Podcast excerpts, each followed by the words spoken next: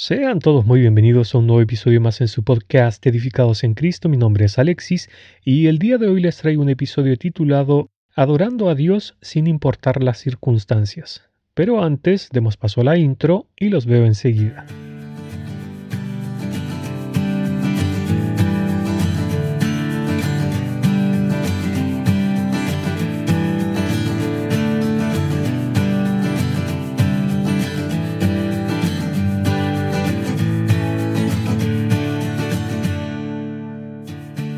El libro de Job nos relata la historia de un hombre que perdió todo cuanto tenía. Lo primero que perdió fueron sus animales, once mil en total, entre ovejas, camellos, bueyes y asnas, así como sus diez hijos, siete varones y tres mujeres. Todo esto le fue arrebatado en un solo día.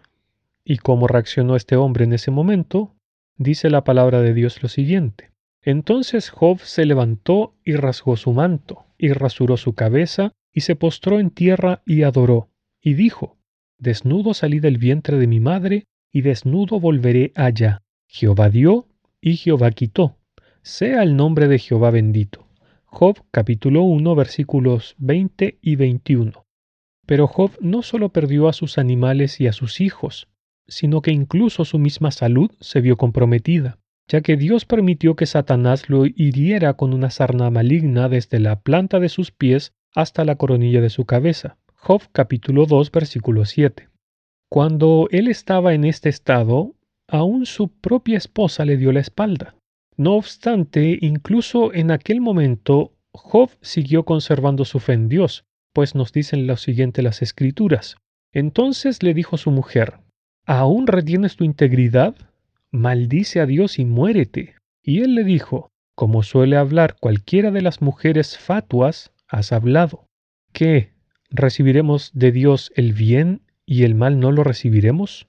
En todo esto no pecó Job con sus labios. Job capítulo 2 versículos 9 y 10. Como si esto no fuera poco, sus amigos más cercanos, los cuales se habían puesto de acuerdo para ir todos juntos a condolerse con él y a, comillas, consolarlo. Job capítulo 2 versículo 11. En vez de hacer eso, comenzaron a acusarle de haber pecado terriblemente contra Dios. Así que empezaron a decirle que debía arrepentirse porque todo lo que estaba pasando era un castigo de Dios por sus incontables maldades.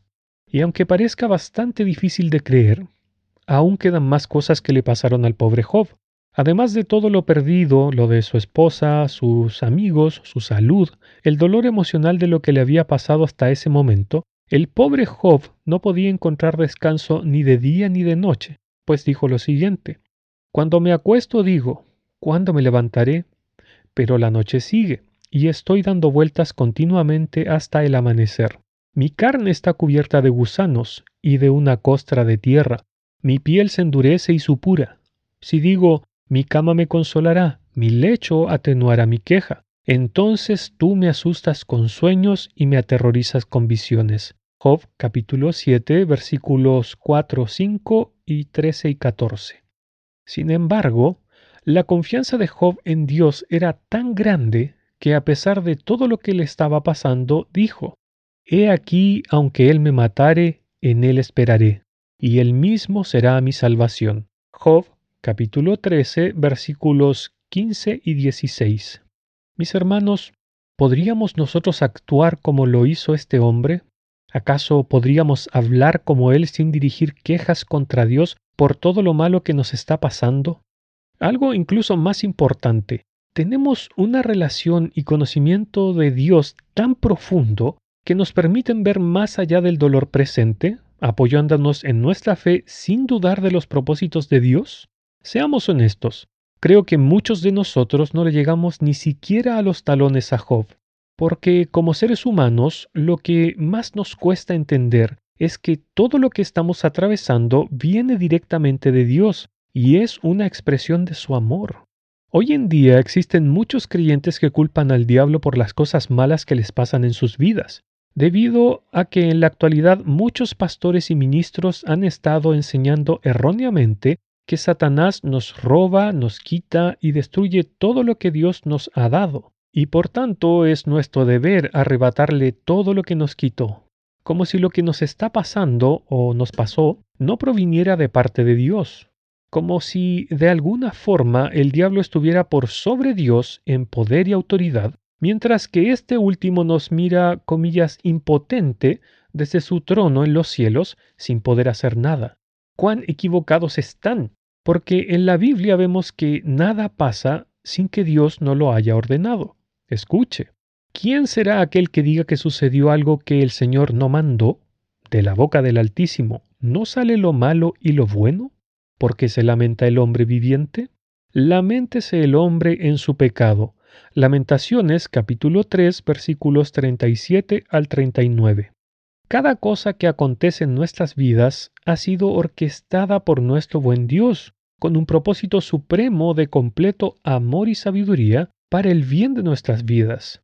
Uno que, por cierto, no tenemos por qué llegar a conocer, ya que hay cosas que son exclusivamente del conocimiento de Dios. Hechos capítulo 1, verso 7.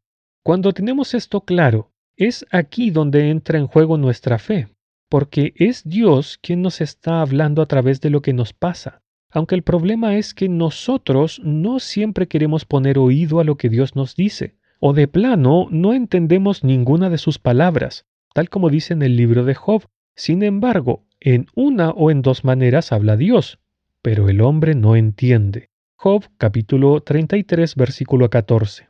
Amados, ese dolor crónico que padeces, la enfermedad de tu hija o tu hijo, el cáncer que sufres, la muerte repentina de tu esposo, de tu esposa, de tus padres o de tus hijos, el acoso laboral que estás sufriendo, las limitaciones físicas que padeces, aquel incendio que te hizo perderlo todo, ese accidente que te dejó con secuelas de por vida, las críticas que estás recibiendo de los que te rodean, la falta de un trabajo, los problemas que literalmente están destruyendo tu mundo, etc.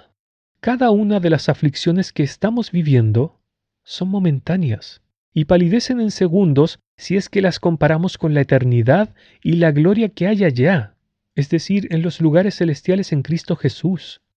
Mi hermano, mi hermana, ninguna cosa que te acontece carece de sentido, sino que es Dios quien está obrando en tu vida, porque todo esto que sufres tiene un propósito, pues nada es al azar. Así que no pienses que es, comillas, obra del destino o algo que te hizo Satanás.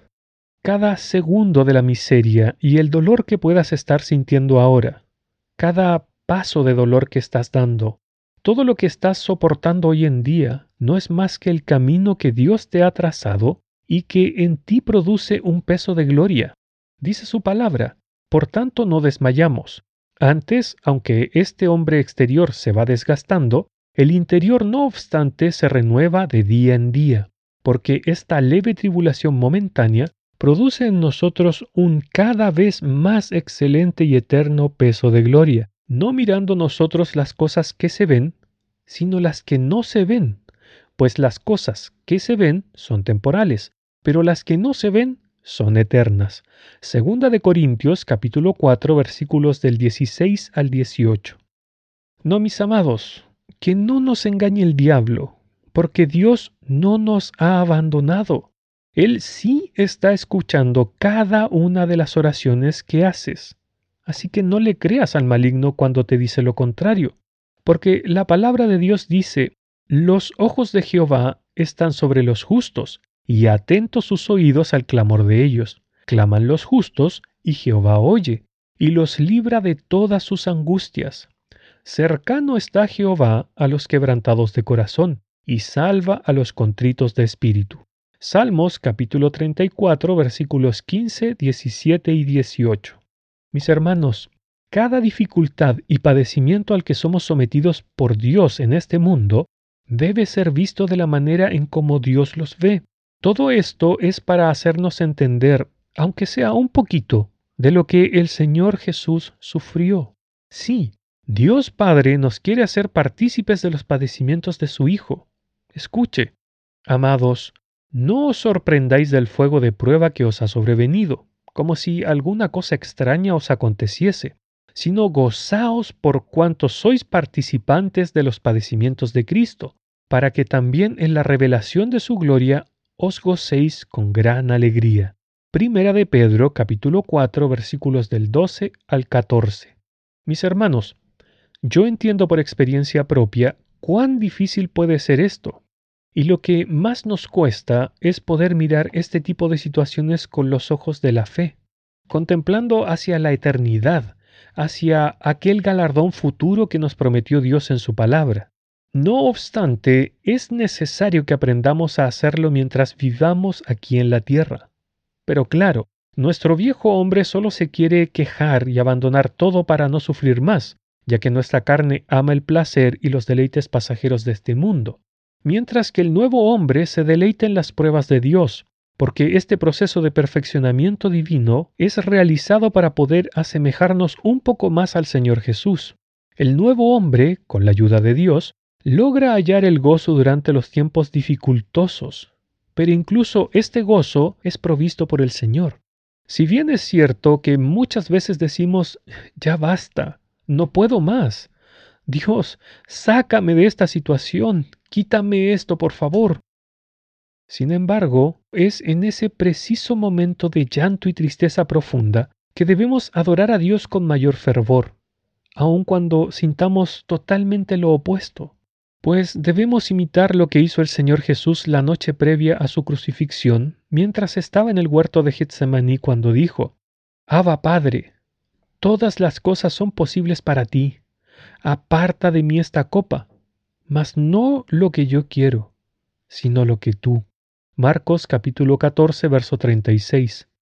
Como creyentes debemos pedirle a Dios que nos enseñe a gozarnos, incluso en aquellos momentos y circunstancias difíciles para que así aprendamos a bendecirlo y glorificarlo, sometiéndonos con alegría a su voluntad, a pesar de que todo parezca ser negativo y contrario a nosotros. Amados en Cristo, muchas de las cosas que Dios permite en nuestras vidas nos hacen sentir desconsolados. Pero recordemos que nuestro Padre Celestial es un Padre de toda consolación. Por tanto, Él nos puede consolar aún en los momentos más duros, dice su palabra, bendito sea el Dios y Padre de nuestro Señor Jesucristo, Padre de misericordias y Dios de toda consolación, el cual nos consuela en todas nuestras tribulaciones, para que podamos también nosotros consolar a los que están en cualquier tribulación, por medio de la consolación con que nosotros somos consolados por Dios. Segunda de Corintios capítulo 1 versículos 3 y 4. Dios nos puede consolar de maneras que nadie más puede, porque su consuelo está diseñado de tal manera que es completamente personalizado, es decir, que es único y exclusivo para cada uno de nosotros, por así decirlo, hecho a la medida. Por ejemplo, el consuelo que Dios le da a una madre que perdió a un hijo no es el mismo que le da a aquel padre de familia que perdió su trabajo. Sin embargo, a ambos los consuela en sus dificultades. Hermanos, debemos tener siempre presente que nuestro Dios suplirá todo lo que nos falte. Filipenses capítulo 4, verso 19. Y vuelvo a repetir que yo sé por experiencia propia cuán difícil puede ser ver más allá de la situación en la que estamos viviendo. Pero cuando aprendemos a hacerlo, somos capaces de ver más allá de la aflicción momentánea y es ahí precisamente cuando encontramos el gozo que Dios quiere que disfrutemos en medio de la adversidad.